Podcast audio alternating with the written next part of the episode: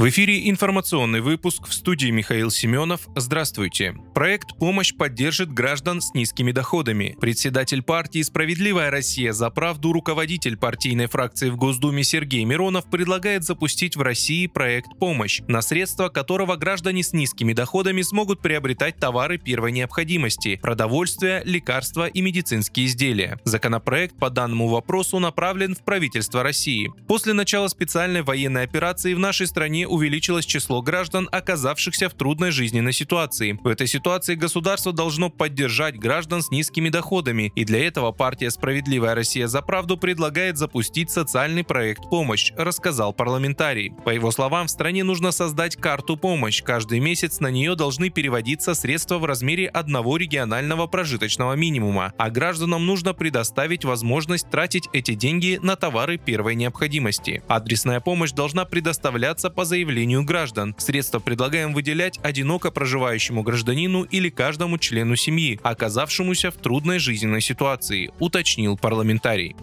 Еврокомиссия отреагировала на расследование журналиста и правозащитника Сеймура Херша о причастности США к подрыву северных потоков, передает ТАСС со ссылкой на представителя пресс-службы Еврокомиссии Андрея Мазини. Мы не комментируем спекуляции относительно исполнителей акта саботажа против газопроводов «Северный поток». Единственное основание для любого возможного ответа на этот вопрос – это официальное расследование, сказала она. Ранее в США отвергли обвинения в подрыве газопровода. В частности, официальный представитель Госдепартамента департамента Нед Прайс назвал материал Херша чистой дезинформацией. По его словам, Вашингтон оставляет расследование государством, в чьей юрисдикции произошел инцидент.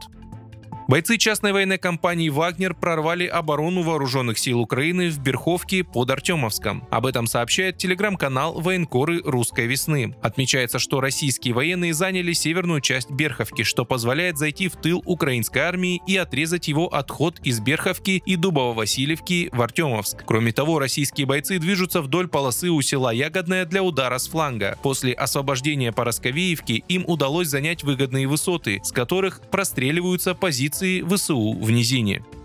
Число погибших в результате землетрясений 6 февраля в Турции составило 41 020 человек. Об этом в воскресенье сообщило правительственное управление по чрезвычайным ситуациям Турции. По последним данным, в результате землетрясений в 10 провинциях Турции погибли 41 020 наших граждан, говорится в сообщении. В ведомстве отметили, что с момента первого землетрясения 6 февраля в регионе зарегистрировано более 6 тысяч повторных подземных толчков. На местах обрушения зданий работают порядка 19 тысяч спасателей из различных ведомств, в том числе и иностранные специалисты. Всего же в зоне бедствия оказанием помощи, ликвидацией последствий и охраной порядка занимаются более 245 тысяч сотрудников полиции, жандармерии, других силовых структур, социальных ведомств и общественных организаций.